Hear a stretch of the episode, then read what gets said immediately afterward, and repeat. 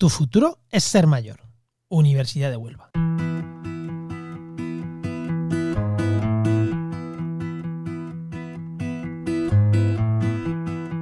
¿Te gustaría tener un envejecimiento activo?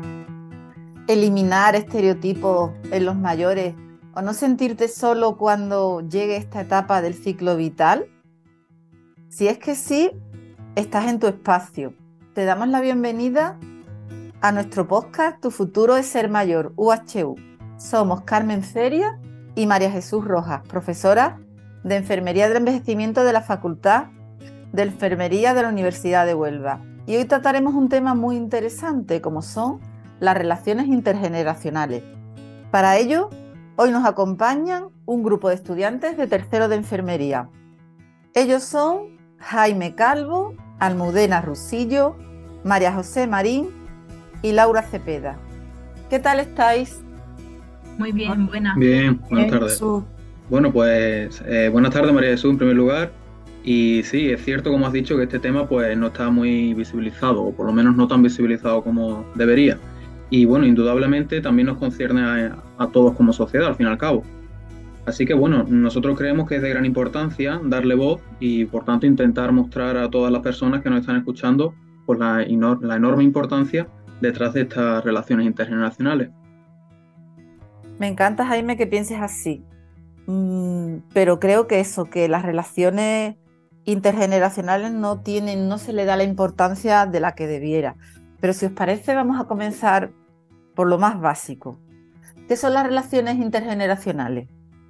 Bien, pues podríamos definir las relaciones intergeneracionales como aquellas interacciones que se dan entre los miembros de distintas generaciones que conviven en un mismo tiempo.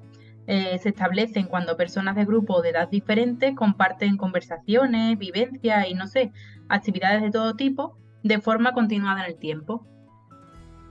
También tenemos que decir, María Jesús, que estas relaciones permiten compartir historias, consejos, cuidados, fomentar valores como el cariño y el respeto, acompañarse mutuamente en tareas cotidianas, intentar estar dentro del mundo de la tecnología. Además, como ya se conocen muchas familias, pues la persona mayor es el vínculo económico debido a que, a se ha convertido en muchos hogares en el sustentador económico principal de la familia. Sí, es cierto. Hay muchas unidades familiares en las que conviven una generación, dos y tres generaciones y, la pensión del abuelo eh, suele ser la que sustenta todo el núcleo. Pero bueno, has, dicho algo, María José, de, eso de compartir historias y vivencias y experiencias, me parece muy enriquecedor para, para todos. Además, eso aumenta el envejecimiento activo y también la solidaridad entre las distintas generaciones que conviven. Eh, ¿Cómo afecta eso a la sociedad? ¿Podéis decirme qué pensáis? Bueno, pues, a ver, eh, nosotros creemos que estos cambios al fin y al cabo, pues, afectan de muchas maneras, ¿no? Porque, por un lado, eh, es cierto que las condiciones demográficas que actualmente tenemos, pues, permiten que, que estos vínculos intergeneracionales se desarrollen de una manera más estrecha entre los abuelos y nietos. Además, también eh, esto está asociado al aumento de la esperanza de vida, siendo, por tanto, estas relaciones, pues, son relaciones adultas durante un mayor largo tiempo y por otro lado, nuestros abuelos también cuentan con mejores eh, condiciones socioeconómicas que las que había en la España de los años 30, eh, lo que les permite pues, desarrollar sus vidas de manera más longeva, al fin y al cabo. Asimismo, también la incorporación de la mujer en el ámbito laboral pues, ha, podido modificar la, conciliación familiar, teniendo que recurrir pues, las familias a la ayuda proporcionada por los propios abuelos en un gran número de ocasiones y por tanto siendo estos partícipes de la educación de los más pequeños. Ajá. Por tanto, entonces lo que destacamos es ese vínculo que se crea pues entre nietos y abuelos, ¿no? Pero, ¿qué beneficios aportaría este tipo de vínculos? Respecto a las relaciones de los abuelos con los nietos, eh, te comento que el rol del abuelo tiene diversos efectos beneficiosos sobre las personas mayores. Además, en este tipo de sociedad sometida a continuos cambios y transformaciones, se recurre a los abuelos convirtiéndose en un, en un elemento indispensable del equilibrio familiar. También, pues, añadir otros datos que nos, que nos han parecido curiosos, como que la mayoría de los nietos prefieren a la, a la abuela materna seguida de la abuela paterna. ¿Y eso por qué crees que ocurre? ¿Hay alguna explicación? Supongo que será eh, de carácter cultural o social, ¿no, Almudena? Pues nosotros creemos que este hecho se debe a que históricamente las mujeres se han hecho eh, cargo del cuidado de los hijos, por lo tanto eh, se produce un mayor acercamiento mm, de los hijos con el, núcleo materno. Por lo tanto, la relación que se establece entre los hijos y la abuela materna en este caso es mayor que el que se produce con, con la familia paterna. Mm, además, también estas relaciones intergeneracionales parece que tienen múltiples beneficios que deben de ser reconocidos por toda la población. Yo añadiría además que estas relaciones son fundamentales para la integración de la persona mayor dentro de la comunidad y hacerles partícipe de, de la sociedad. ¿No creéis? ¿Sabréis comentarme alguno de estos beneficios de los que estamos hablando? Por supuesto, eh, son muchos los beneficios que se pueden encontrar y la mayoría de ellos son tanto para los mayores como para los jóvenes. Mira, un ejemplo sería que promueven el aprendizaje. Los jóvenes aprenden de las vivencias de los mayores y estos se familiarizan con las nuevas tecnologías que habitualmente pues controlan más los jóvenes o la música o no sé, temas que despierten interés. Pero son muchos más los beneficios que ofrecen estas relaciones. Además, también está el aumento de la autoestima y la vitalidad en los mayores y la consolidación de redes de apoyo, evitando limitar el círculo de relaciones sociales a un mismo rango de edad. Eso me parece que es algo clave, María José. El hecho de, no limitar el círculo de relaciones sociales a un mismo rango de edad. Eh, que las personas mayores no se sientan excluidas solo por el simple hecho de tener más de 65 años. Además, pienso que no sé, que es necesario trabajar en educación como un camino de intervención social que permita generar valores nuevos desde las escuelas, desde la base, y que favorezcan las prácticas no discriminatorias en cuanto a edad. Así además podemos fomentar una mejor convivencia dentro de, nuestra sociedad, ¿no creéis?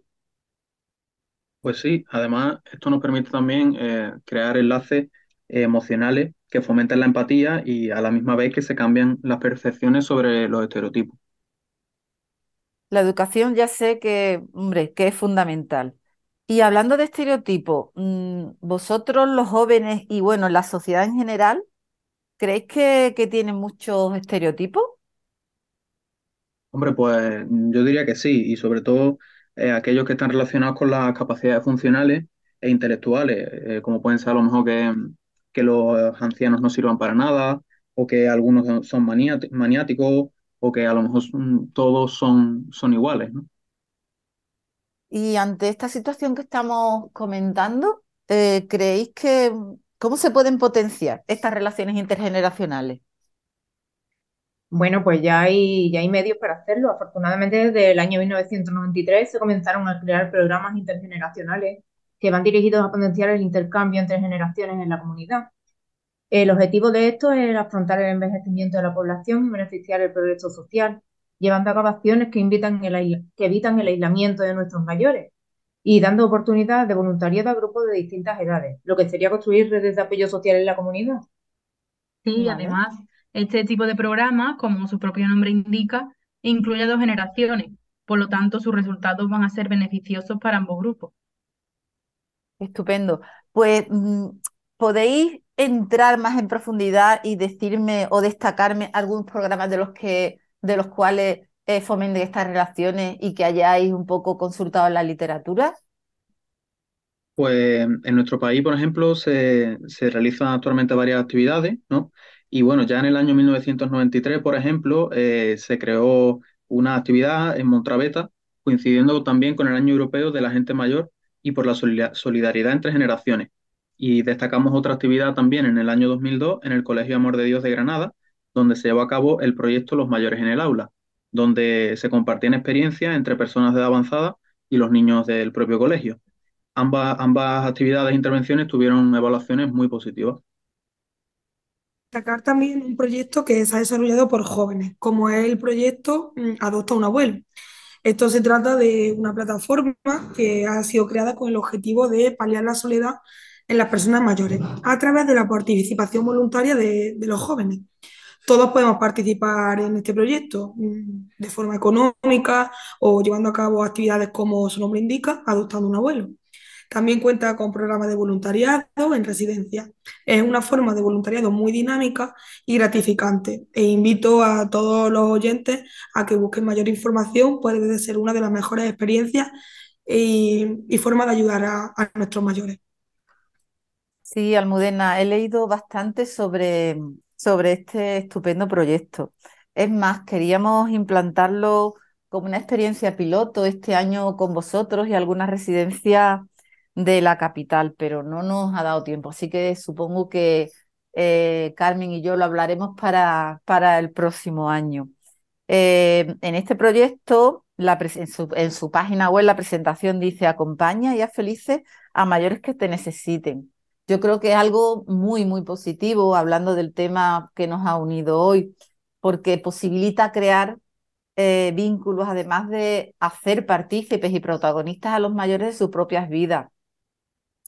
Y bueno, yo me pregunto, ¿las relaciones intergeneracionales que tenemos hoy en día son las mismas que hace algunos años? No, María Jesús, desgraciadamente no, que va. Hoy en día hay una disminución de esta. La vida familiar ha cambiado con el retroceso del emparejamiento, la tardía llegada de los hijos, los divorcios y la creación de segundas uniones. Y esto ha hecho que las relaciones intergeneracionales se vayan perdiendo poco a poco. Pero esto es peligroso ya que la población cada vez está más envejecida y estas interacciones son fundamentales. Pues sí, la verdad es que sí. Eh, estamos cambiando mucho en nuestra sociedad. Eh, con respecto a estos cambios, eh, me gustaría preguntaros, ¿qué visión creéis que tienen los jóvenes de hoy en día sobre nuestros mayores? Pues yo creo que en la actualidad los jóvenes rechazan todo lo que no está de moda y esto está muy influenciado por las redes sociales. Esto hace que las actividades que hacen los mayores las vean como una pérdida de tiempo en vez de tomarla como un aprendizaje. Este panorama donde los estereotipos son como una norma crea la, necesidad de que existan otras actividades para que los jóvenes sean conscientes de que estos estereotipos que tienen hoy en día son totalmente falsos y artificiales. Estupendo. Pues sí, mmm, bueno chicos, vamos a ir finalizando y para terminar eh, esta tertulia o esta entrevista que estamos haciendo, en la que estamos aprendiendo tanto, tanto con vosotros de las relaciones intergeneracionales, ¿añadiríais alguna conclusión final sobre este tema? Principalmente destacar que, que debemos devolverle a nuestros mayores el valor que tienen comenzando por aquellos que no son más cercanos. Los que tengan la suerte de tener abuelos y abuelas, pues que compartan tiempo con ellos. Puede que unos simples 10 minutos de conversación se conviertan en lo más importante de ese día para ellos. Si no tenemos abuelos, pues acerquémonos a residencias de la zona eh, e intentemos realizar algún tipo de voluntariado, aunque sea algo puntual. En nuestro caso, al ser futuros profesionales de la salud, vamos a estar en innumerables ocasiones cerca de mayores y es primordial reconocer que es una población específica, que requiere de una atención y de unos cuidados específicos. Después de una larga vida, pues merecen ser recompensados. No olvidemos que todos llegaremos a ser ellos y necesitaremos de alguien que nos ayude. Démosle una vida digna, de respeto y de amor. Pues muchas gracias, Almudena, Jaime, María José y Laura. Creo que no hay mejor final para este podcast que decir que todos merecemos una vida digna con respeto y amor. Ha sido un placer compartir con vosotros este momento. Habéis sido de una gran ayuda para difundir el gran significado que, tienen las relaciones intergeneracionales.